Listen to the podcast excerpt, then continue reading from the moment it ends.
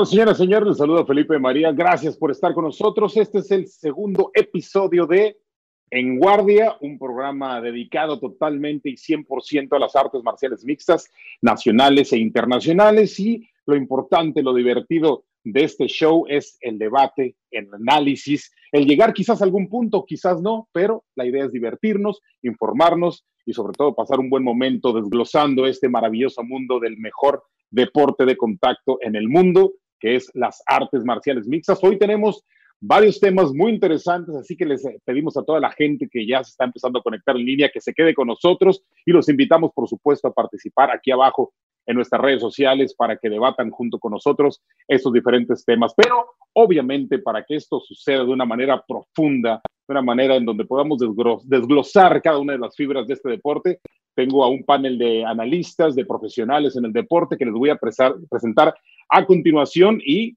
empiezo por eh, el otro host de este eh, show, el señor Carlos Legaspi, periodista y analista de artes marciales mixtas. Hermano, ¿cómo estás? Felipe, pues ya, ya listo, o las, o las Y bueno, un disclaimer que se le pasa a la producción. Todo lo que yo diga en este programa es a título personal. ya empezó, sabía que iba a empezar por algún lado. Cristian Echeverría. Diego Lecanda, artista, host creativo y fundador de MMA Shock.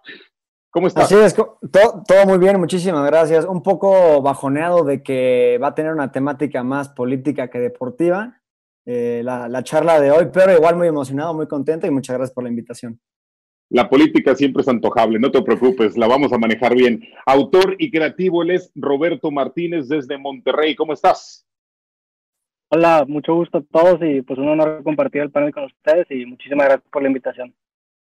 Perfecto, señoras y señores, pues bueno, estamos listos. Espero que todo el mundo tenga bien posicionada su guardia porque vamos a arrancar con un eh, tema que está calientito para todo el mundo. Había, había esa discrepancia entre todo el mundo si debía o no debía suceder UFC 249. Finalmente, después de un drama increíble, viene eh, pues la culminación que es un no va, un no sucede, porque dijo papá Disney, papá ESPN, que esta pelea y este, este evento no iba a suceder. ¿Cuál es la reacción de ustedes, señores, ante la cancelación? ¿Fue lo correcto lo incorrecto, qué es lo que está pasando y qué es lo que debió haber sucedido. ¿Quién se quiere aventar el primer tiro? Oye, bueno, yo, yo antes que nada dijiste que fue papá Disney, pero no sabemos ya que en realidad fue papá gobierno de California, gobernador Newsom. No, no, no. Disney es dueño de ESPN y ellos son los que dan la última palabra, porque al final de cuentas el evento iba a ser televisado por ESPN. Claro, pero según yo, se sabe ya, el New York Times sacó un artículo diciendo que que lo que pareció era que más bien eh, de parte de, de, ESPN recibieron una llamada del gobierno, quienes fueron los que pusieron un freno a esto. Por eso es que, a lo mejor me estoy adelantando un poquito, pero por eso es que cuando Dana White habla de la isla y dice, las peleas que hagamos ahí van a ir por ESPN, ahí es cuando yo digo, ok, entonces este rumor a lo mejor que todavía no, no es oficial, eso agarra mucho más peso. Entonces a mí me parece que esto viene de los peces grandes. De hecho, el fin de semana. Pero ahí ya estaríamos hablando de, el teléfono descompuesto. ¿Quién dijo qué? ¿Quién dijo no? A final de cuentas, si es quien es, eh, es, el encargado de transmitir todo esto. O, o, no es así, Carlos Legaspi. Eh, eh, pudo, pudo haber, ¿confías en que fue ESPN y Disney o crees que hay otro factor atrás cubriendo esto?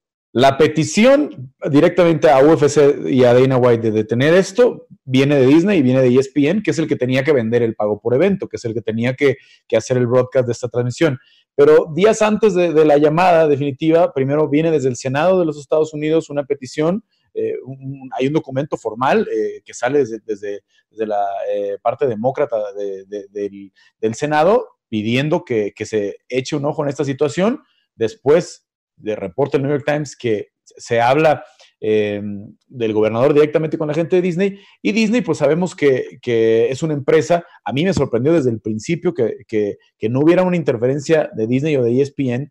A ESPN se le están cayendo eh, cientos, si no miles de eventos en vivo, ¿no? ESPN en Estados Unidos y en la región de Latinoamérica tiene eh, fútbol americano, béisbol de grandes ligas, obviamente el March Madness que se cayó completamente, el, básquet que es, un mes importantísimo para ESPN, todo el mundo está desde las 12 del día viendo los partidos del torneo del, baloncesto, todo eso se cayó. no había una presión en particular de ESPN decirle a UFC, tú me tienes que cumplir el contrato de tele porque tendrían que haberlo hecho con, todos los deportes y, es algo que, de momento es imposible. Entonces. Antes. Ahora, ya llega la intervención del gobierno y es algo con lo que sabemos, porque es una empresa de entretenimiento familiar, que desde hace años, si no es que décadas, se ha mantenido siempre eh, lejana a cualquier tema político. Acá Disney no iba a decir eh, sí, vámonos contra toda la crítica y contra todo lo que se va a venir si seguimos adelante. ¿no? Yo creo que la gran preocupación del gobernador era el tema de, levantar esta posibilidad de decir, mira, sí se pueden hacer eventos en vivo aquí y a partir de, que lo hiciera UFC, muchas otras eh, organizaciones, no solamente de artes marciales mixtas, sino de, de, conciertos, todo tipo de cosas, que trataran de hacer, aunque fuera puerta cerrada, más eventos para generar recursos a mí, Felipe, perdóname, a mí lo que me parece increíble es que estemos iniciando esta charla sobre quién fue el que decidió la cancelación del UFC 249, cuando realmente... ¿Qué, sugieres? No, no, permíteme, permíteme, es que es un, era un evento que no tenía razón de ser. Te digo, ¿por qué? Porque estamos enfrente de una contingencia sanitaria a nivel mundial. Y más allá de que mucha gente quería ver el UFC, incluyéndome a mí, hay que tomar en cuenta que no es el momento propicio, ya habrá más tiempo más adelante, ya habrán meses para que la gente pueda tener todas las carteras que están pendientes, pero realmente hablar de quién tomó la decisión realmente me parece una, una, una no sé, una, charla que no tiene responsabilidad? Irresponsabilidad, claro. Mire, más allá que yo, yo admiro a Dana White, de hecho yo, siempre he dicho que en las universidades deberían de tener un curso de marketing deportivo con el nombre de Dana White porque el tipo es un genio. Me parece que en esa se equivocó y se sigue equivocando. De hecho, hoy, hace unos minutos antes de empezar el show, decía Donald Trump que él quiere abrir la economía en mayo, sin importar de lo que digan los gobernadores. Y esa charla fue la que tuvo Dana White con el presidente de Donald Trump, porque son grandes amigos y son personas que ven el entretenimiento, obviamente, como una máquina económica para el país. Pero señores, hablar de un UFC y una pelea que todo el mundo quiere ver, como la de Khabib con Tony, aunque al final de cuentas también se había caído, en estos momentos, bajo estas eh, normativas, estas condiciones, me parece que es una falta de respeto para el mundo entero. Ah, pues, eh, entonces ya, ya, sabemos por dónde va tu piedra. Entonces tú no estás de acuerdo en que debe haber un poquito de entretenimiento, aunque se haya podido llevar bajo todas las reglas de sanidad. Eso, ya, eso ya me queda claro. Eso nadie lo controla, eso nadie lo controla, Felipe. Eso está fuera del alcance de los doctores, de los presidentes, de los científicos, está fuera del alcance de todo el mundo. Entonces pensar en hacer un evento que pueda eh, poner en riesgo no solo los atletas, sino a la gente que está organizando el evento. Es una irresponsabilidad tremenda. Así que el hecho de, de a última hora decir que se cancelaba me parece que fue una falta, un exceso de, de desperdicio de recursos, porque eso se tuvo que haber cancelado un mes atrás. Todos queremos ver la pelea, todos queremos ver la pelea, sí, pero en estos momentos no. La, la, política sí tiene mucho que ver en este aspecto, porque estamos olvidando un factor muy importante que es la comunidad indígena. Ellos ellos podían hacer esta pelea sin ningún problema. Ellos tienen su propia jurisdicción. Ellos no dependen ni del eh, gobierno estatal ni del federal. Ellos pueden hacer lo que se les dé la gana en ese, en ese Tachi Palace Casino Resort, en donde, se desarrolló la mayoría de la historia de WEC. ¿Tú qué opinas, eh, Roberto? ¿Qué, qué, cuál es tu percepción? ¿Qué es lo que viste? ¿Qué es lo que quieres aportar? También creo que, o sea, si nos salimos un poco del discurso políticamente correcto, que es decir que la pelea no debe haber pasado por la pandemia y por el mensaje que transmitiría una audiencia y en la postura del UFC a seguir eh, haciendo estas peleas, creo que también tendríamos que ver el impacto que tiene en la parte deportiva. O sea, realmente queremos ver una pelea de Khabib contra Tony con las limitaciones que tiene el entrenamiento, porque creo que sí hay un, un, factor que, que va a afectar tanto en la preparación de estos mismos, de estos dos peleadores, porque no, no, o sea, no van a tener un campo al 100%, van a tener un campo limitado. Entonces yo cuando menos aunque sí, obviamente tenía ganas de ver esta pelea pasar lo antes posible, sí creo que es la mejor decisión porque si hubiera sucedido, creo que no sería en, en las situaciones correctas por, por, los factores que involucra los compañeros que tienen de entrenamiento y las limitaciones que, que la pandemia pueda llegar a ocasionar en ellos. ¿Estás de acuerdo, Diego? Estoy de acuerdo porque mencionó la pelea de Khabib contra Cucuy. Mira, la verdad es que esa pelea tiene que pasar, la tenemos que ver si teníamos que ver un evento Frankenstein armado con un comisionado de aquí, en el hotel acá, con este cuate aquí, ¿sabes qué? Ya, vamos a hacerlo. Yo por eso entendía que no, no, no tiene justificación. Es por eso que ahorita estoy contento en realidad de que, de que el evento se haya cancelado. Y, y, y, es una desgracia porque el resto de la cartelera era, o sea, era una exquisitez. Estábamos hablando de Calvin Qatar contra eh, Stevens. que iba, eso podría haber sido la pelea de la noche. Eh, Vicente Luque contra Nico Price, que Price quiere entrar al top 15. Enganu Rosenstruck, que Rosenstruck está loco y pide una pelea con Enganu, ¿no? Teníamos a, Chito Vera contra Rayborg, unas peleas que dices, wow. La verdad es que yo quería mucho ver ese evento. Pero todo eso, toda esa emoción que tengo, la, la arriesgo y la, la sacrifico más bien con tal de que ah, no se haga Keiji ah, contra Tony y entonces tengamos la oportunidad de sí poder ver después a, a estoy, y que sea estoy de, acuerdo, estoy de acuerdo en la espera, en la espera de Khabib contra Ferguson. Estoy de acuerdo, puede ser en agosto, podría ser. Pero creo que todos ustedes están mostrando la doble moral porque estoy seguro que se tomaron sus papitas, se comieron sus papitas y sus palomitas viendo la WWE y quien me diga que no, va a mentir. Porque eso sí lo están perdonando. Me sorprende, me sorprende, ¿sabes qué me sorprende más, Felipe? deporte. Al hablar de este tema, un tema tan delicado, un tema por el que está sufriendo mucha gente. ¿Viste la WWE? Y hay, que, tomar en cuenta, si te queda alguna duda. También pidió y es un tipo que no le rehuye a nadie. a nadie. Entonces no me diga usted que tenemos doble moral, que tenemos papitas, soda. La verdad que, pidió señor. Locación, pidió locación después de, todo esto. Pidió la locación. O me equivoco. Por lo menos, eh, ¿me puedes dar la razón en eso, Carlos? Pidió locación después de todo esto, siguió pidiendo locación. Fue ya respuesta a lo de Tony, ¿no? A estas provocaciones de Tony de, que le estaba diciendo que se estaba bajando la pelea y todo eso. Creo que Tony tampoco entendió eh, que... entiendo esto, entiendo y, veo que no, no, es una opinión popular, ¿no? Eh, lo de decir eh, que, está, que está bien parar todo por la pandemia. Hay mucha gente que sí apoya a Dana, hay mucha gente que apoya al presidente Trump cuando dice, vamos a abrir en la Pascua. Sí, sí, en la Pascua otra vez todo. Eh, entiendo que no es una opinión popular, pero a ver, por muy fan del MMA que seamos, por ahí ya lo decía Roberto, esta pelea no merece eso. Esta pelea no merece que se preparen una semana, que lleguen volando quién sabe cómo, que, si, si los pueden volar en un avión privado, si no, cómo violar los reglamentos, cómo violar las, las, eh, las formas de, nada más de llegar a la sede. Eh, no merece una arena vacía. Esta pelea es la mejor pelea en la historia del peso ligero.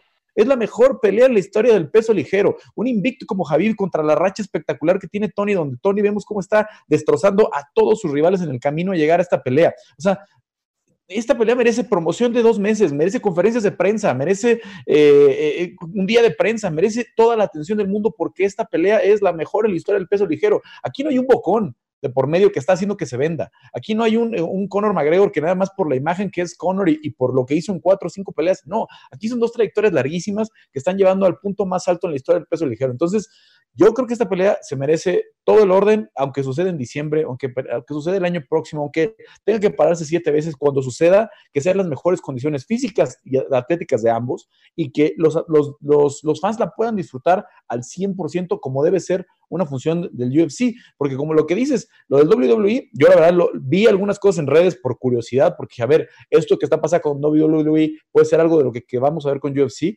pero la verdad es que si algunos que son fans de las luchas, yo vi a toda la gente quejándose, esto es grabado, esto está, esto está eh, de flojera, eh, sin ruido no es lo mismo WrestleMania. Claro que no, claro que no es lo mismo un evento del tamaño de WrestleMania, como, con todo lo que, lo que los, los, fuegos artificiales y todo lo que implica un WrestleMania, sin gente pregrabada, con toda la gente que ya sabe que de por sí ya sabemos que está guionado, pero que saben lo que va a pasar. O sea, yo, la verdad, esta pelea, Gaethje contra Tony, o Tony contra Javier, las quiero ver con una arena llena, que explote cada vez que uno tira al otro, que cada vez que hay un contacto fuerte, que la gente se, involucre, porque es lo que nos va a dar una pelea como esta.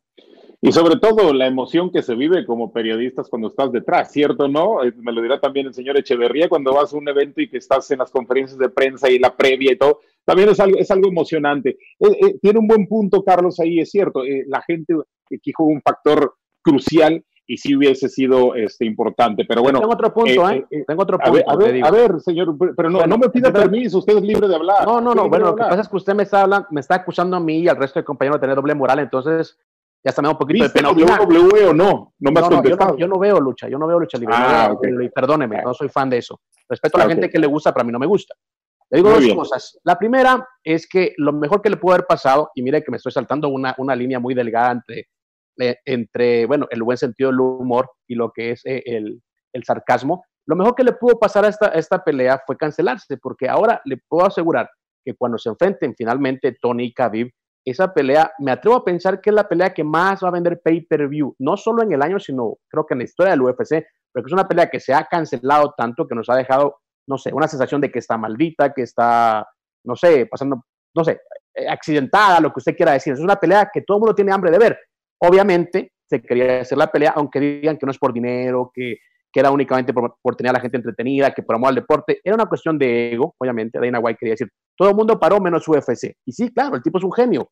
Hubiese sido realmente el golpe más importante en el deporte y en la historia de una sociedad como Estados Unidos. Pero realmente lo mejor que puede haber pasado, se lo recalco, se lo repito, es que se haya cancelado. Y como dice Carlos también, que se prepare una atmósfera como la que se merece esta pelea, por los peleadores, por los aficionados y, e incluso para la prensa también.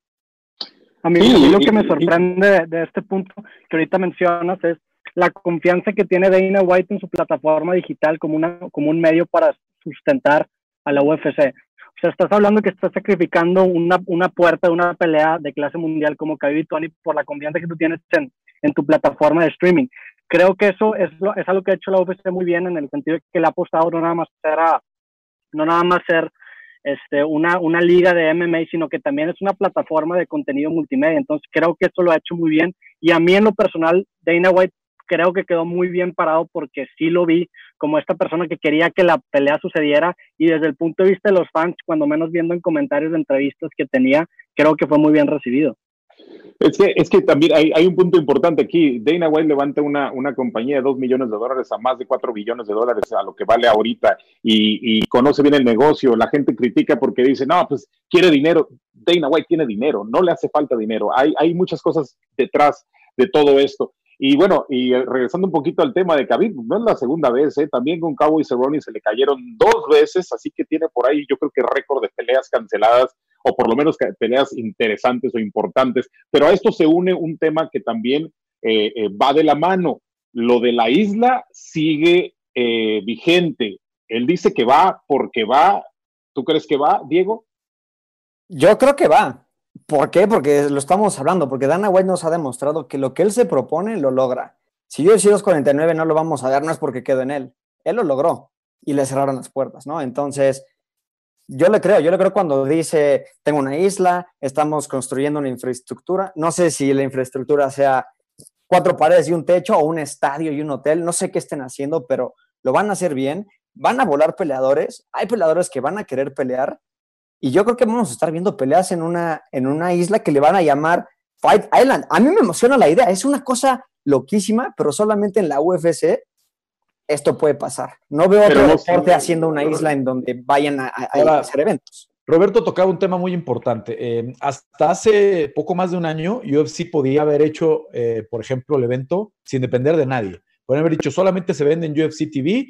Cristian Echeverría no me dejará mentir, el que conoce muy bien cómo funciona esto, y vender por ahí el pago por evento y todo el mundo lo que lo quiera ver, lo va a poder ver. El problema es este contratazo millonario que hacen con ESPN, en donde ahora el pay-per-view lo vende solo ESPN Plus tú ya no lo puedes comprar en la plataforma de streaming de UFC TV como era hace, año y medio, ¿no? Entonces, a lo mejor hubiera podido cambiar esa situación, pero hoy, claro, el ingreso de ESPN es innegable, es, parte básica de lo que hoy representa el valor del, UFC, ese, ese, contratazo que cerraron con ESPN y por eso Dana siempre será elogioso con, con, ESPN, aún con, sin estar de acuerdo con esta, con esta decisión, pero hoy eh, el UFC, aunque quiera, no puede vender su pay-per-view por, su propio, por su propio streaming porque el contrato lo tienen de exclusividad con ESPN Plus. Entonces, si ESPN dice, la isla tampoco va, la isla tampoco va, ¿eh? O sea, ah, no, no, no, sí, hay, hay, hay, hay 1.5 billones. O, ya, no dependen, ya no dependen de ellos mismos, como sí lo hacían hasta hace año y medio, y el, y el ejemplo claro fue aquella pelea de McGregor contra Mayweather, donde ellos mismos vendieron también el pago por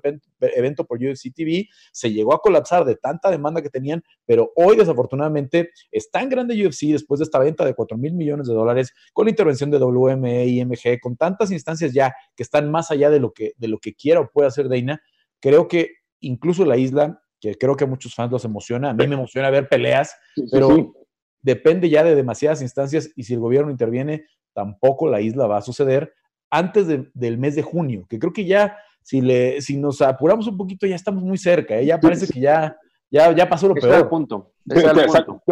Aparte, dice que toda la infraestructura, todo el trabajo para esta isla este, estaría aproximadamente en un mes, ¿no? Y la idea sería Em, el, calendario, ponerlo al corriente con todo, haciendo peleas semanales, pero aunque le pongas florecitas, aunque le pongas lo que quiera, de todos modos el señor Echeverría no iría porque... Florecitas, florecitas, está, muy romántico, señor. Para se, que bonito. Es que, gusta que, que, el encierro lo ha puesto usted muy romántico, ¿eh? habla de flores, de, serenata, no sé, pero bueno, en una cosa, lo que decía Carlos acerca de la isla tiene razón. Eh, no sucederá ahora porque está fuera del alcance, como te repito, de las autoridades, pero es un buen proyecto y Dana White eh, es un tipo que es, muy fanático de Bruce Lee y él tiene dos frases muy, muy, muy, muy cercanas a él. Es find the way, siempre que se le presenta algún tipo de obstáculo. Y la otra, la frase que usó Bellator también en una campaña que es como el agua, ¿no? Entonces él se adapta muy bien. Él a cualquier desventaja le saca un proyecto nuevo y lo de la isla realmente sería un hit porque ahora nos dejó a todos con la espinita, nos dejó a todos realmente con la expectativa de qué es lo que puede suceder. Y remontándonos al inicio de lo que es el UFC, recuerden que es el famoso Kumite. Así nació el UFC, la empresa de UFC, el deporte del MMA. Ahora un Mortal Kombat, digámoslo así, a toda la gente que es fanática de esos, esos videojuegos, en esta temporada me parece que es realmente un hit tremendo de Dana White, que digo, es un genio, ¿eh? Porque ni la liga, ni la NBA, ni la NFL, todos están realmente en parón, todos realmente están detenidos, y de lo único que se ha hablado de UFC, de Dana White, que hiciera el evento no, ha mantenido a su empresa al nombre de UFC. Pues eso es lo que hablamos. Sabe mantener el nombre a flote, pase lo que pase, ¿no? Y, y bueno, hablabas del Kumite, sí, pero esas son eh, historias viejísimas en donde las peleas se datan de décadas y ah, décadas. Ah, viejísimas, o sea, ¿usted qué edad tiene? ¿Es de Justin Bieber para acá o qué? el Kumite empezó hace años. Mucha gente piensa que este deporte fue a partir de 1993. No, no es así. Pero bueno, eh, antes, antes de irnos, quiero una última opinión acerca de la isla. ¿Irías a la isla tú, Roberto? Sí, a mí se me hace un experimento muy interesante. Yo no lo veo tan descabellado como, como algunos de ustedes. Yo sí que lo veo bastante factible, porque a mí en primer lugar me sorprendió mucho que ya hayan, o sea, ya marcaron el precedente que sí se puede hacer un evento, aunque no sea con una pelea principal a puerta cerrada. Entonces ya marcaron ese precedente. Dana White tiene contactos muy fuertes, tiene una mente bastante. O sea, ¿qué crees que lo hace durante la cuarentena? ¿Tú crees que lo hace durante la cuarentena entonces? ¿Lo estás diciendo? Pues en la, en a decir entrevista con Okamoto le, tiró que... No, no, no, no te pregunto, pero ¿tú crees que lo va a hacer entonces antes de la cuarentena? ¿Tú crees que tiene el poder de hacerlo durante la cuarentena?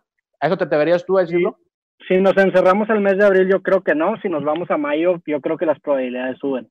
Es que, insisto, yo, yo soy bastante escéptico en el sentido de que a mí se me hace muy increíble que Dana White estuviera empujando tanto el evento sin el consentimiento de ESPN. O sea, si nos ponemos nuestro sombrero de aluminio, podría ser incluso una campaña. Es que lo hizo con el consentimiento de ESPN. El nombre de Dana White. Lo hizo con, el. Mira, en, esa jugada ganaban todos.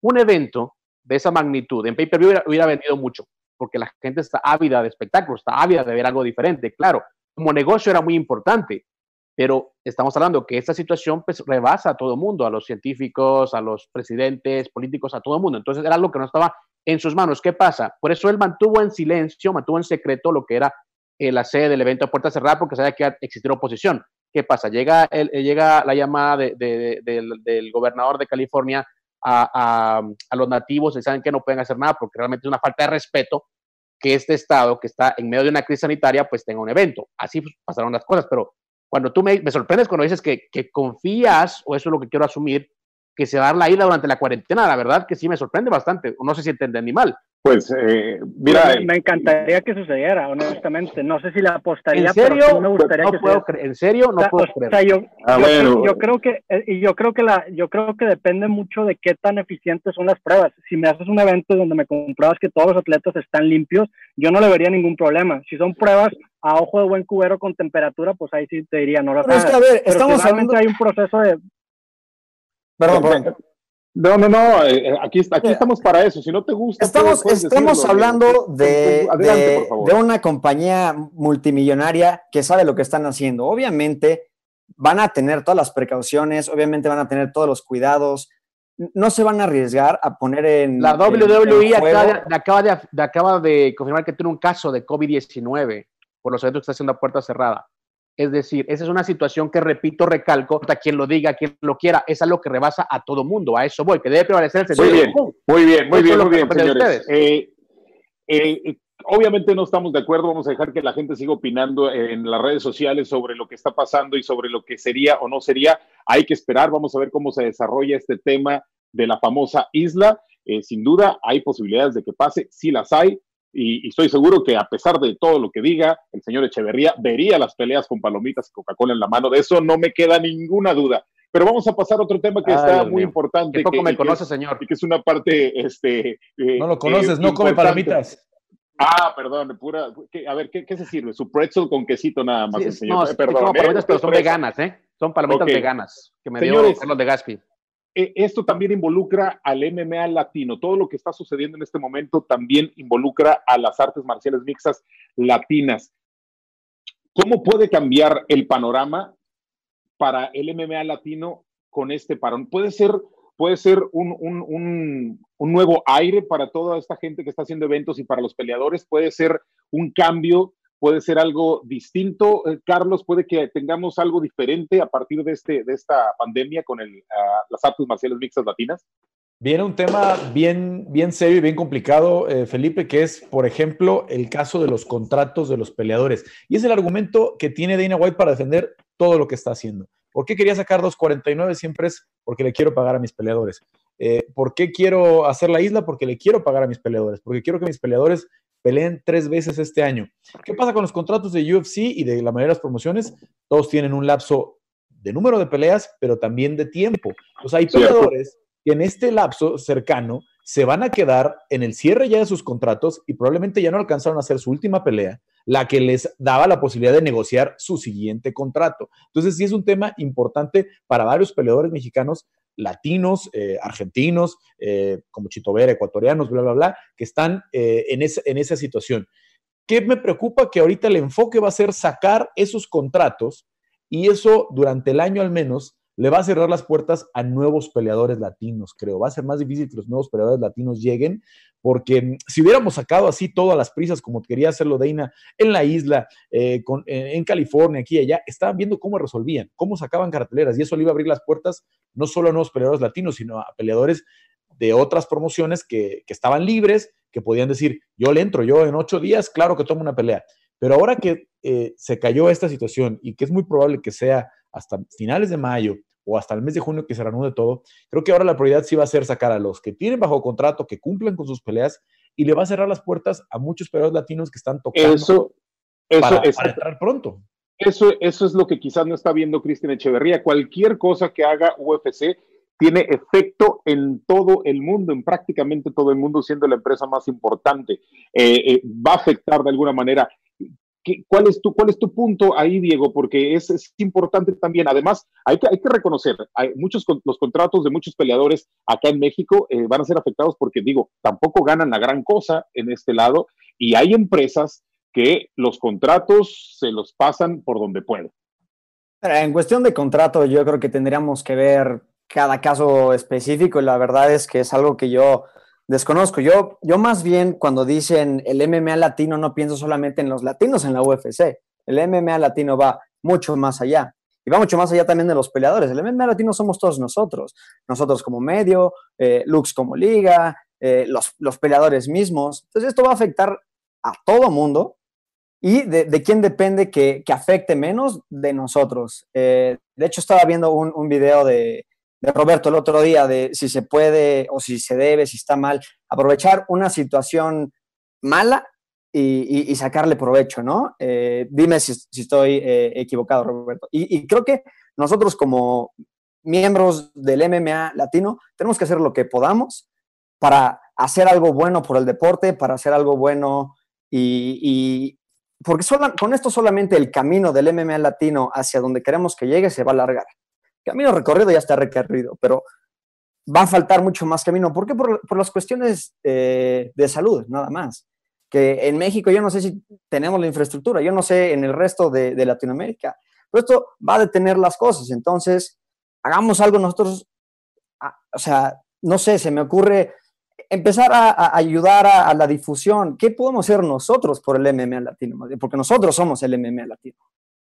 Es que también, eh, hablando del caso eh, concreto, afectó también, por ejemplo, digo, a todas las ligas, pero a Lux ahora iba a ser este evento en Chihuahua, eh, la Feria Santa Rita no sucede y, afecta a los peleadores, afecta a la feria, eh, nosotros no poder trabajar. Afecta en todas partes, Roberto. Como promotor, pero creo que es el segundo mejor promotor en el deporte y creo que tenemos mucho nosotros como MMA que aprenderle mucho a empresas como la, la WWE, porque para mí el mejor promotor en el deporte es precisamente Vince McMahon, porque lo que hace es que vende narrativas muy bien y creo a, ojo de buen cubero, que es el único promotor que puede llenar una arena con un producto que todos sabemos que es falso. Entonces, lo que yo creo que pueden hacer los peleadores es empezar a hacerse un poco más estoicos, a ganar dinero en las peleas y empezar a ver otras formas de poder monetizar.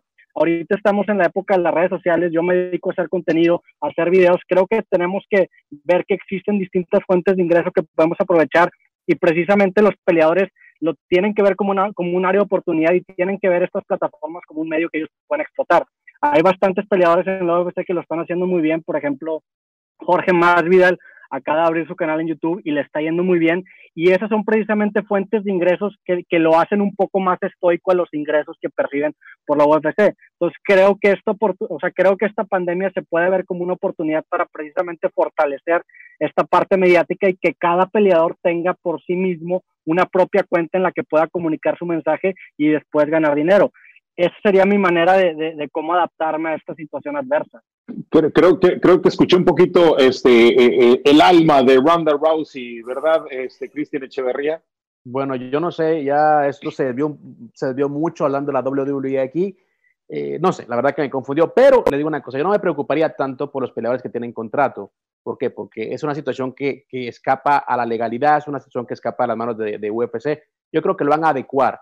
A mí lo que me preocupa es, y creo que lo mencionaron también antes, es qué pasa con el grupo de peleadores que está esperando su oportunidad en UFC, hablando de peleadores latinos. Hay peleadores que están esperando su oportunidad y en este momento por la congestión de eventos, porque hay que cumplir con un calendario, hay que cumplir con una serie de eventos, va a ser muy complicado que el UFC abra espacio en su roster para poder ingresar a nuevas figuras. Es más, le digo una cosa, hay una empresa que tiene eh, bajo contrato a muchos peleadores latinos y está a punto de irse a la quiebra. Entonces van a existir otro grupo de peleadores también que estaba haciendo fila para poder ir a otra liga, no llámese UFC, otra liga, que también quedarán sin contrato.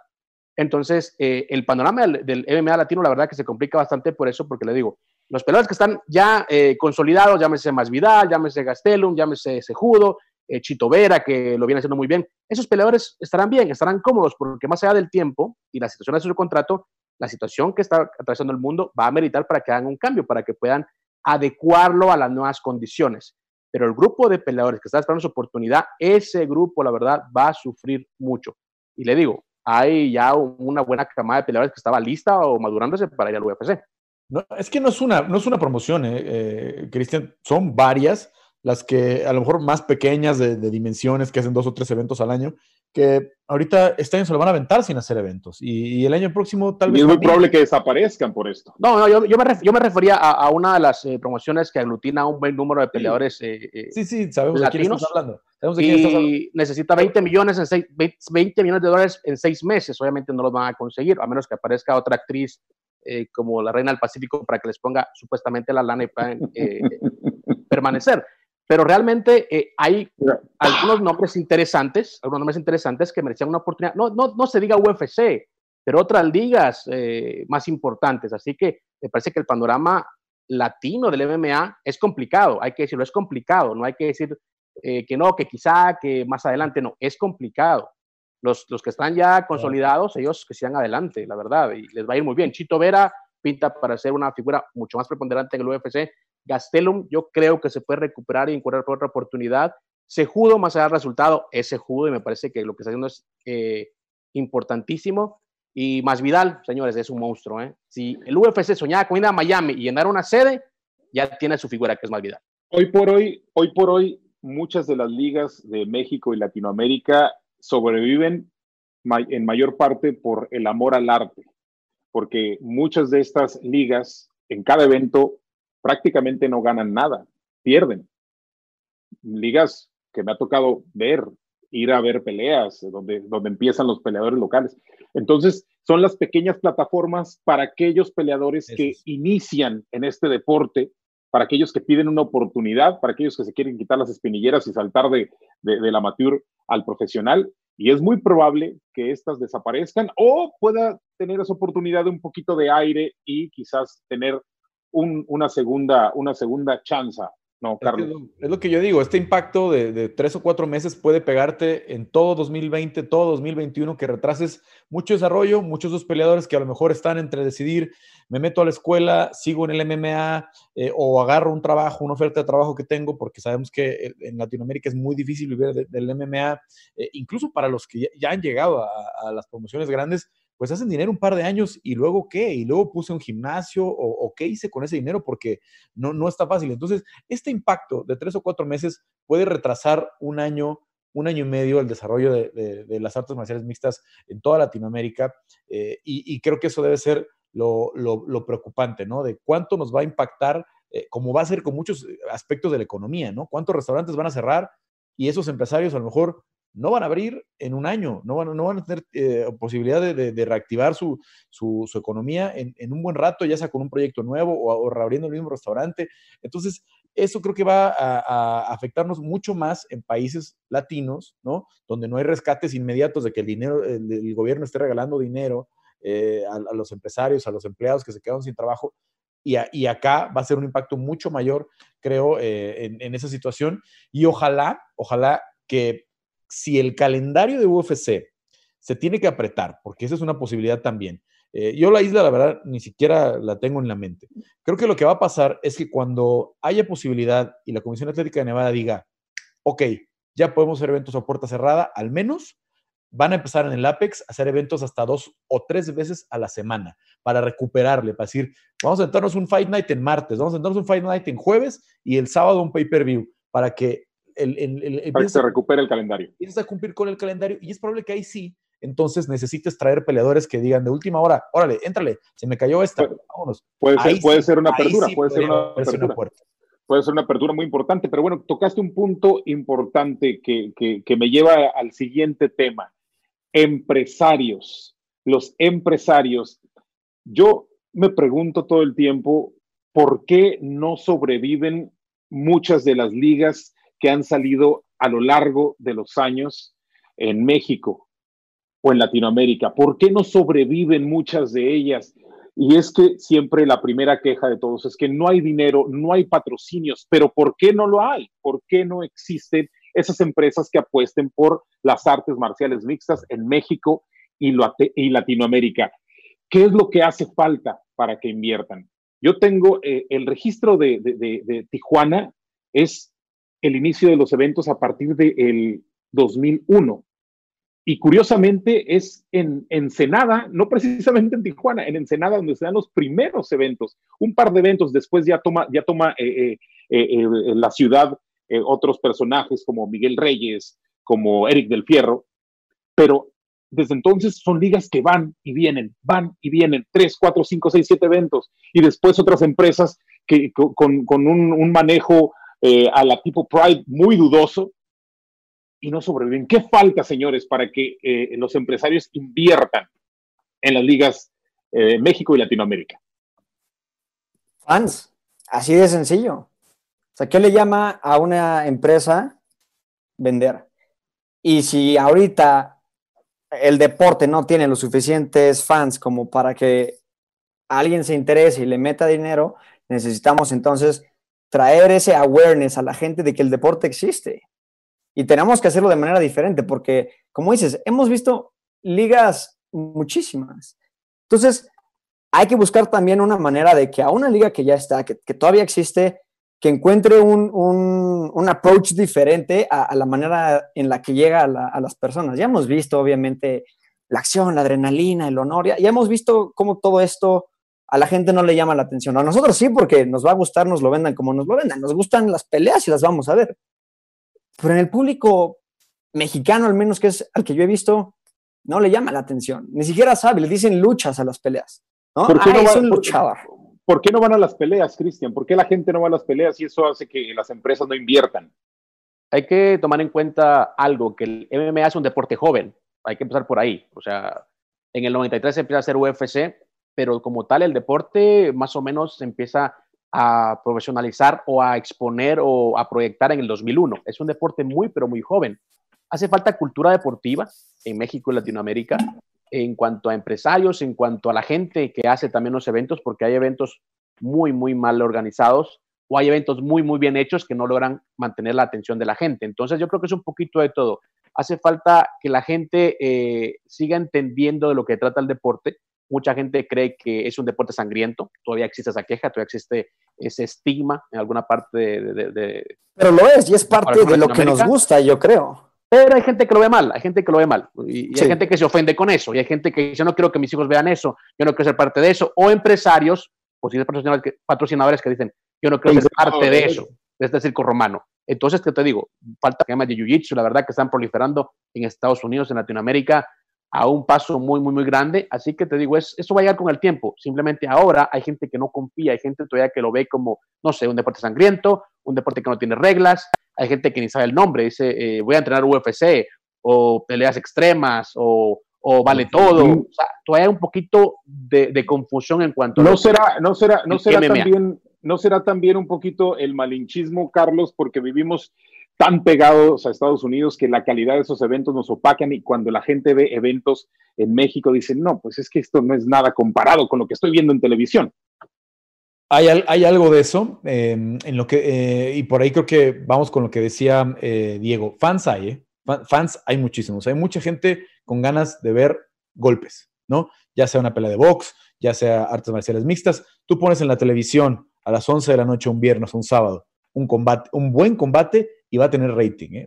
la gente le va a dejar. La gente, eso es, como dice eh, Dana White, que lo hemos citado tanto en el programa, eh, está en nuestro DNA, en nuestro, en nuestro, nuestro ADN. ¿no? Nosotros salimos aquí a la esquina y se están peleando los vecinos y yo me quedo a ver qué está pasando, por qué se están peleando los vecinos, si empezaron a gritar, si se empujaron, si se pegaron, si no se pegaron. Eso, eso, eso, eso simplemente está en nuestra, naturaleza.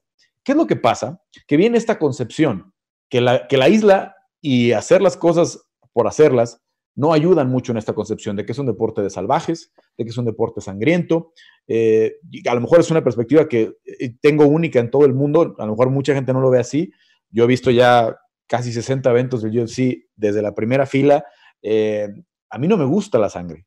A mí no me gusta ver las lesiones. A mí, a mí me gusta el deporte. A mí me gusta entender lo que está pasando y me parece maravilloso. Cuando me preguntan, ¿es que ese deporte, no es deporte. ¿Cómo lo va a ser deporte? Si es la mezcla de 10 o 12 disciplinas olímpicas, ¿sí? Donde ves judo, donde ves eh, taekwondo, donde ves eh, eh, boxeo, donde ves muay thai, donde ves lucha, donde ves, donde ves la, base y el origen de los, olímpicos, de los Juegos Olímpicos está ahí. El pancracio de verdad está ahí. O sea, esa es, la máxima expresión del deporte. los atletas, yo platicaba con Irene Aldana, hice un live la semana pasada con ella y le preguntaban, ¿cuántas horas entrena? Irene dice, entreno casi 7 horas al día. ¿Sí? Ver, sabes, cuando sabes lo que implica llegar al, octágono, ¿no? Entrenar seis o siete horas diarias, dices, esto es lo que yo admiro, esto es lo que a mí, o, a mí, digo, a lo mejor es una perspectiva única, pero es lo que me parece interesante.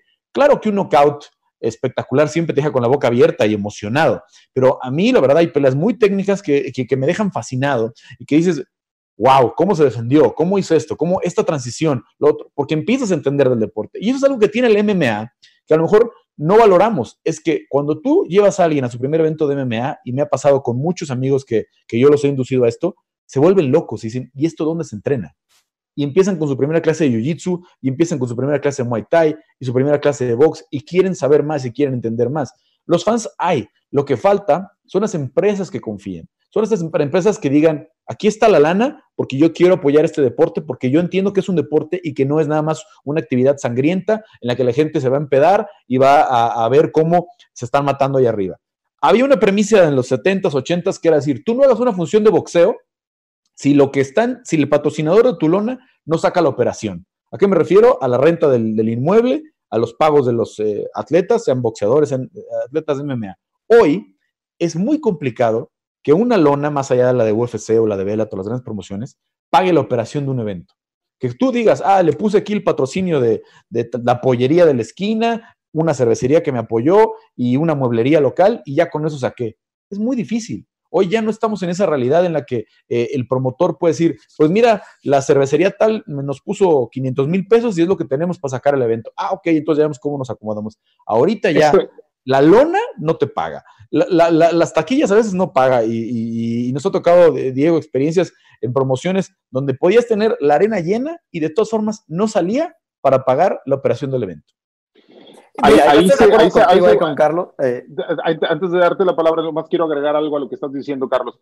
Es bien importante que las empresas apuesten realmente por eh, el deporte, pero también creo que eh, se une esto a la seriedad de las empresas que hacen los eventos. Hay que recordar, y hemos visto, y yo he escuchado anécdotas de gente que tiene muchos años metido, de coaches que tienen muchos años, de, de empresarios que ni siquiera se preocupan del vendaje de sus peleadores, que si tienen alguna lesión, ni siquiera les ayudan a pagar la Cruz Roja o vaya, una atención. Y esto le resta seriedad y esta seriedad se transforma en eso, en falta de eh, empresarios que digan, aquí está la lana.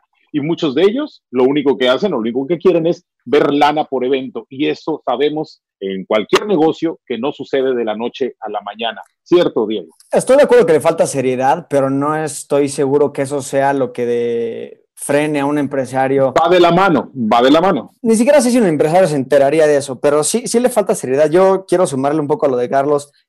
Sí hay fans, yo digo que faltan fans, no digo que no tenga, pero creo que faltan.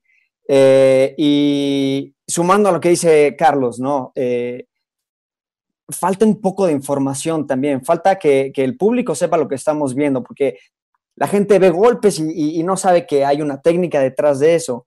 Entonces, a lo mejor lo que yo decía, vender el producto de esa manera no es, no es lo ideal. A lo mejor para vender el producto tenemos que usar imágenes como un Max Holloway y un, Dustin Poirier que, que sabemos que ayudan a sus comunidades, o gente tan agradable como Forrest Griffin y que digas, ah, mira, ese cuate es peleador, o a lo mejor de repente te platican de un Rich Franklin o un Shane Carwin que te dicen, estos cuates son gente estudiada y saben y, lo hacen porque le gustan y están entrenados, o gente con buen sentido del humor, como Leia Theodore. Hay que enseñarle a la gente todo este lado del MMA que existe y que es riquísimo y que la gente sepa que es un deporte, que no es, que no es sin reglas, que no es a morir, que, ah, es, por empezar el nombre del vale todo, que de ahí viene, es impresionante, ¿no? Y, a lo mejor la gente lo ha escuchado y te dice, ah, es que no hay reglas. Oye, Diego, pero, Diego, espérame, espérame, espérame, espérame, Diego, tienes razón en una parte, pero no me puedes decir que los empresarios no se van a enterar de lo que sucede atrás. Si yo como empresario llego y veo una jaula de tres metros de largo, porque así sucede en muchas ocasiones, yo no quiero poner dinero en esa empresa, no lo voy a poner. Si veo una, si veo a los peleadores apenas saliendo y salen con su mochila, todos mal arreglados, yo no voy a poner dinero en, en algo. Ah, bueno, ligas ni merecen, no, ligas así ni merecen dinero, estoy de acuerdo contigo. Felipe, Felipe, yo, Felipe, yo, estamos hablando creo de que la seriedad. yo creo que vas al otro extremo, estamos hablando a nivel general o de ligas medianamente competitivas en México Latinoamérica. son los inicios. Son los bueno, por eso te digo, pero es que esas esa ligas realmente saben que hagan lo que hagan, van a perder dinero en sus primeros eventos. Son eventos de peleadores amateur, peleadores que están buscando una oportunidad, que están tratando de hacer récord. Las empresas medianamente eh, importantes o medianamente competitivas en Latinoamérica eh, son afectadas por lo que te decía y creo que mis compañeros de alguna manera me han dado la razón. Falta un poco de cultura deportiva en cuanto a que la gente... En, eso estoy de acuerdo. un deporte. Y te voy a decir dos cosas, dos cosas que a UFC, a UFC, siendo la maquinaria que es, siendo la empresa que es, siendo los que rigen realmente el deporte, hay dos puntos importantes que nunca olvidan. El primero es nunca asumir, imagínate, nunca asumir que la gente sabe quiénes somos o qué hacemos. ¿Ok? Y punto dos, siempre se enfoca en el fan casual. O sea, realmente la gente que podría tener una vana o, ninguna idea de realmente lo que es el MMA. Así que ellos siempre están muy enfocados en lo que es educar a la gente, digamos, por, decirlo, por decirlo de alguna manera, educar a la gente de lo que es el deporte. Y también te, pongo una, anécdota. En el 2010, 2011, creo, más o menos, eh, invitamos a una ejecutiva de televisión de una cadena muy importante en Estados Unidos. Eh, nos negó la, invitación como cinco o seis veces cuando acepta finalmente ir a un evento, llega a, una, a una, primera fila, al pie de la jaula, y peleaba eh, Chelson y Nate Marquardt. Fue una de las peleas más sangrientas eh, de, esa época, ¿no? Me acuerdo que la señora eh, hasta sacó un plástico para cubrirse, pues porque le salpicaba la sangre, ¿no? Desde la pelea.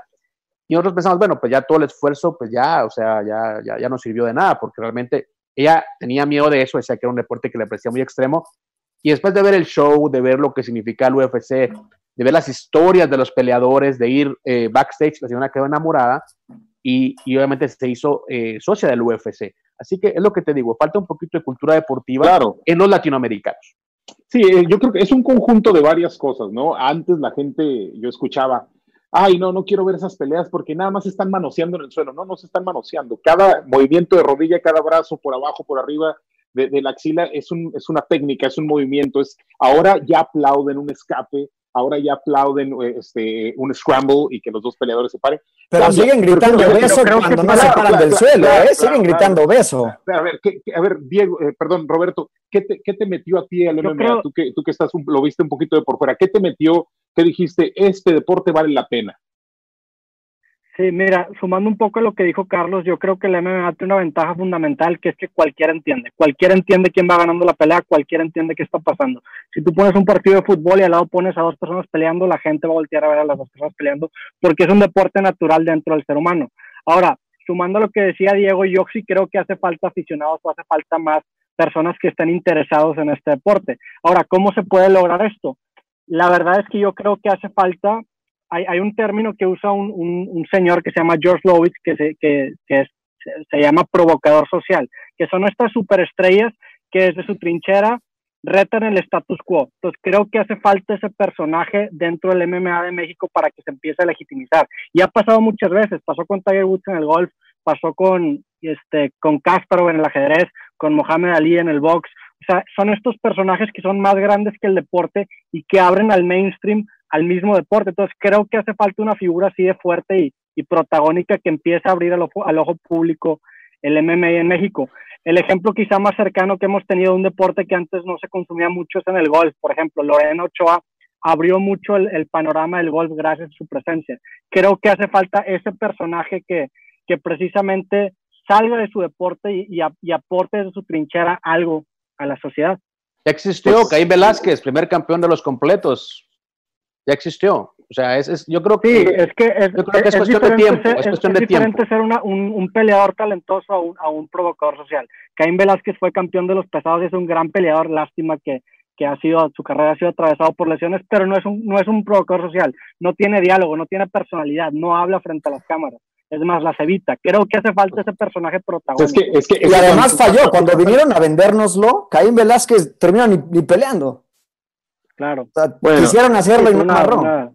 Y es que cuando nace un, un, personaje del que estás hablando, Roberto, pues inmediatamente las eh, empresas eh, internacionales se lo quieren llevar. Entonces, sí, a fin de cuentas, creo que estamos en la era de la atención y la atención es el nuevo petróleo. O sea, si, ve, si las empresas empiezan, empiezan a ver que hay atención dentro de este deporte, gracias a esta figura le van a empezar a meter dinero. Porque las empresas están peleando por la atención. O sea, las empresas quieren que tú compartas su video, que tú comentes en su, en su, video. O sea, están buscando formas de interacción, que las interacciones, a fin de cuentas, son manifestaciones de la atención. Entonces, cuando tú tienes una cara que precisamente verbaliza toda esa atención, empieza a haber dinero. Entonces, creo y, a lo mejor son un poco descabellados, pero creo incluso que dentro de la preparación de los peleadores tiene que haber una parte de relaciones públicas, tiene que haber una, una, clase de cómo dar entrevistas, porque el beneficio que les brinda es exponencial, porque muchos peleadores se quejan de que no tienen suficiente exposición, pero no tienen suficiente exposición porque no saben aprovecharla. Entonces, si tienes la materia prima y sabes hablar frente a la cámara, se va a crear este feedback loop positivo en el que cada vez están a promocionar más porque puedes promocionarte bien. Yo me iría por ahí, creo que eso es lo que falta.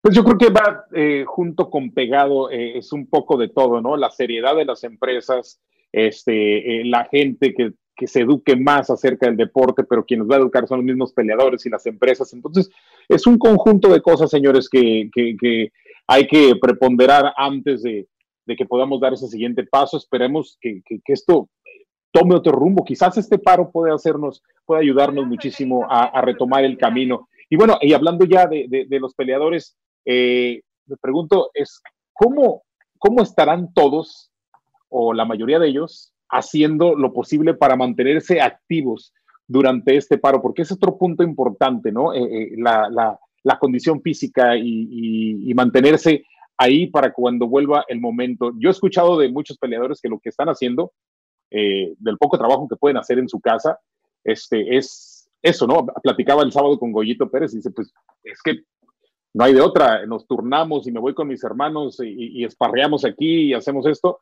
¿Cómo, cómo, cómo, ¿Cuál sería una manera óptima para que los peleadores se mantengan eh, activos en esta, durante esta pandemia, señores?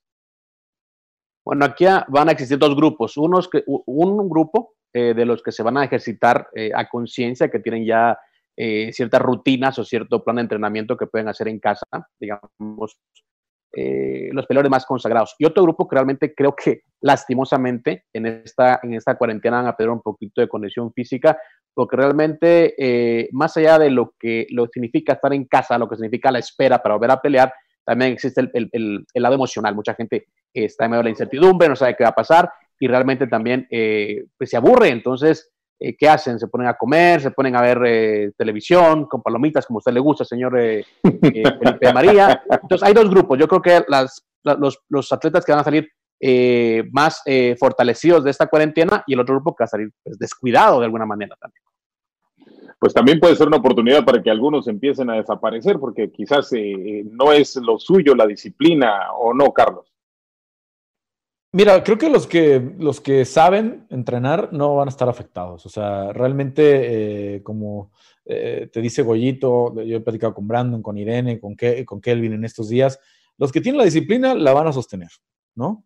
Y, pongo ahí entre comillas a Kelvin porque luego es medio indisciplinado, pero en el, tema de, de, saber ya lo que tienes que hacer en tu casa, lo van a mantener.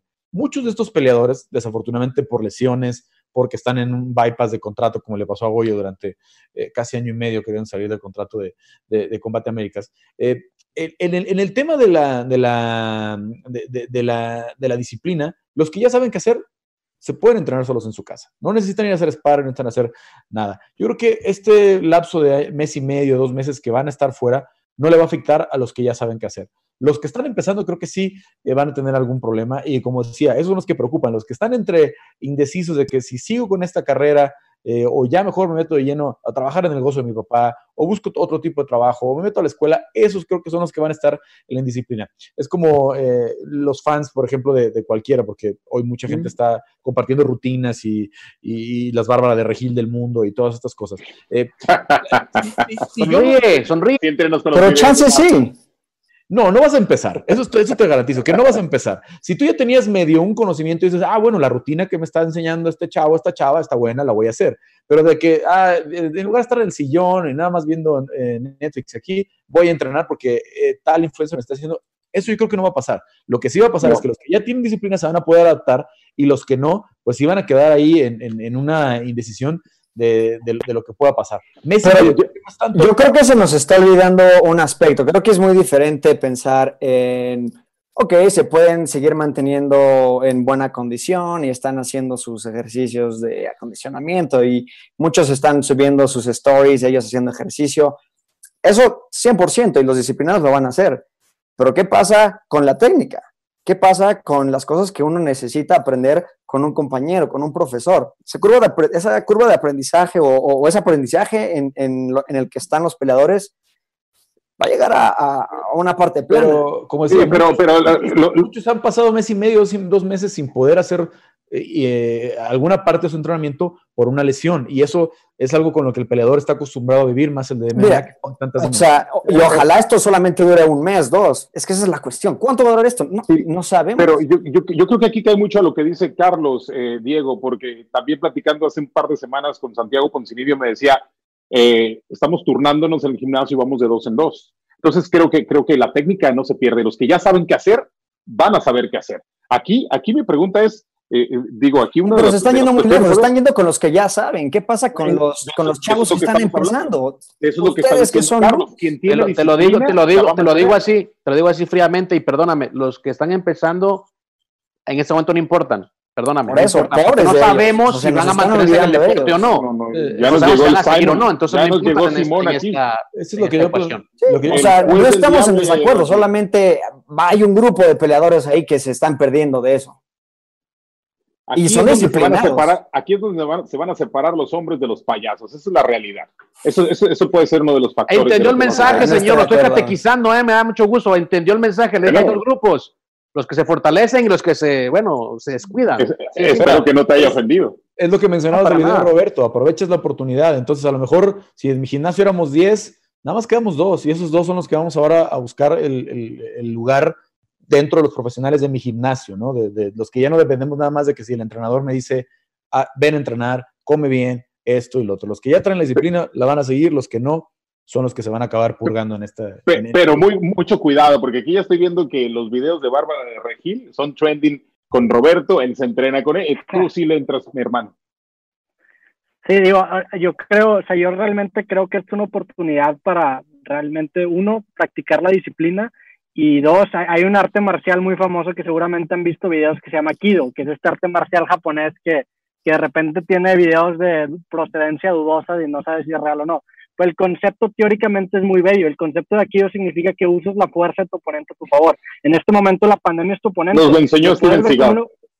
Ajá, exactamente. Lo puedes ver como una oportunidad y dejar que te aplaste y, estancar tu carrera, o lo puedes ver como una nueva limitación que tú tienes dentro de tu misma carrera para, no sé, a lo mejor te motiva el hecho de que nadie esté trabajando. O sea, hay, hay incluso citas de Mike Tyson que, que a él le motivaba el correr a las 4 de la mañana porque sabía que su oponente estaba durmiendo. Entonces depende de la narrativa que te cuentes. A fin de cuentas somos las historias que nos contamos y si tú lo agarras como gasolina, qué bueno. Cuando Roberto hablaba de, de, videos de dudosa procedencia, se me hace que ya el encierro le está pues, pasando la factura. ¿eh? no sabemos si no desglosó qué tipo de videos está. Lo traicionó la mente, ¿eh? lo traicionó la mente a Roberto. Como decía, como decía el gran. Como hay, muchos tipos de aquí, lo puedes analizar muchas fuerzas. ¿no? Como dijo el gran Fedor Emilianenko, hubo un tiempo en el que no tenía ni para comer. Ahora que gano dinero, a todo el que enfrento lo veo como un villano que me quiere llevar atrás a esa época de pobreza. A ese hombre tiene que ser eliminado. Eso dijo Emilianenko, no lo dije yo. Señores, eh, antes de despedirnos, por favor, un, pensamiento eh, final de cada uno de ustedes acerca de todo lo que hablamos y este pues sí, una conclusión. Adelante, Carlos, por favor. Eh, entiendo la, prisa que tienen todos. Yo también quiero ver ya peleas, pero ojalá que, esto sea cuando las condiciones estén dadas para que tanto en los Estados Unidos, ya sea UFC, ya sea Bellator, la, la promoción que ustedes quieran, en México con las eh, promociones grandes, con Lux, que acaba de anunciar también la, que se pospone la, visita a Chihuahua. Cuando estén las condiciones, ojalá que todo regrese y veamos las peleas como se merecen, las podemos disfrutar como debe ser. Cristian. Yo me quedo con una frase eh, de un entrenador de la Liga Premier cuando un jugador dejó la concentración previo a una final porque habían secuestrado a su hermano. Le preguntaron al entrenador si estaba enojado con el jugador y dijo no, porque hay cosas más importantes que el fútbol. Creo que en esos momentos, aunque a todos nos fascina el MMA, aunque todos nos estemos, eh, no sé, desesperados por ver un evento como 249, me parece que en estos momentos hay algo más importante que el MMA. Diego. Yo solamente les diría que en estas situaciones me parece que nada es blanco o negro. Estamos viviendo en una zona muy gris y siempre hay dos lados de, una moneda. Entonces, cuando estemos analizando cualquier tema, hay que considerar ambos lados y ser un poco más, más centrado y, entender siempre al otro punto. Roberto. Eh, me gustaría finalizar con, creo que es un, o sea, obviamente es una, es una terrible noticia que existe una pandemia mundial, a nadie le, le, gusta que esté pasando esto, pero creo que presenta una oportunidad muy interesante para practicar otro tipo de habilidades que de otra forma no se practican, como habilidades sociales, habilidades de compartir y empezar a ver el contenido como una fuente de ingresos o de información.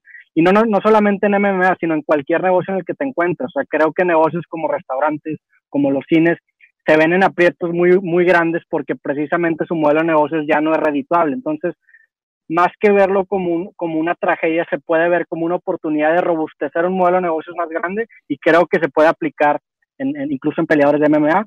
Y pues nada, la atención es el nuevo petróleo y ahorita la, la atención está en oferta, entonces hay que encontrar maneras de, de hacerlo un poco más redituable. Yo creo que con esta frase que les voy a decir voy a resumir todo lo que está sucediendo y también estoy claro, me gustaría ver MMA ahorita, claro que me encantaría, pero sí coincido en el hecho de que eh, el público es el que le da el corazón, el que le da la sangre a, este deporte y verlo en vivo y en una arena repleta, pues es lo que todos queremos, ¿no? A veces quizás el ansia de, de ver eh, el deporte, de verlo ya, de volver a nuestra gran pasión, pues nos acelera un poquito. Pero quizás con esta frase puedo resumir cómo me siento. Estaba eh, papá toro e hijo toro allá en una colina y le dice el hijo toro a papá toro, papá, vamos corriendo y vamos a robarnos una de esas vacas que están allá en aquel corral. Obviamente no dijo robar. Le contesta papá toro muy sabio, le dice, no hijo, vamos a caminar y nos los vamos a robar a todas. ¿Está claro? Yo creo que sí. Señores, muchísimas gracias por eh, acompañarnos en este segundo episodio de En Guardia. Espero que lo hayan disfrutado. A toda la gente que nos ve en redes sociales, muchísimas gracias por dejar sus opiniones. Son muchísimos los comentarios. Esperamos que eh, se les pueda eh, contestar a todos y cada uno de ustedes. Nos esperamos la próxima semana, el próximo lunes, a partir de las 8 de la noche, tiempo de México, 6 de la tarde, tiempo del Pacífico, para disfrutar más. Seguramente tendremos temas distintos, seguramente habrá más controversia y seguramente nos divertiremos mucho haciendo esto que es lo que más nos gusta. Un saludo a todos, señores, un saludo a la producción, un saludo a toda la gente de Lux League y nos vemos la próxima semana en el tercer episodio de En Guardia. Hasta la próxima.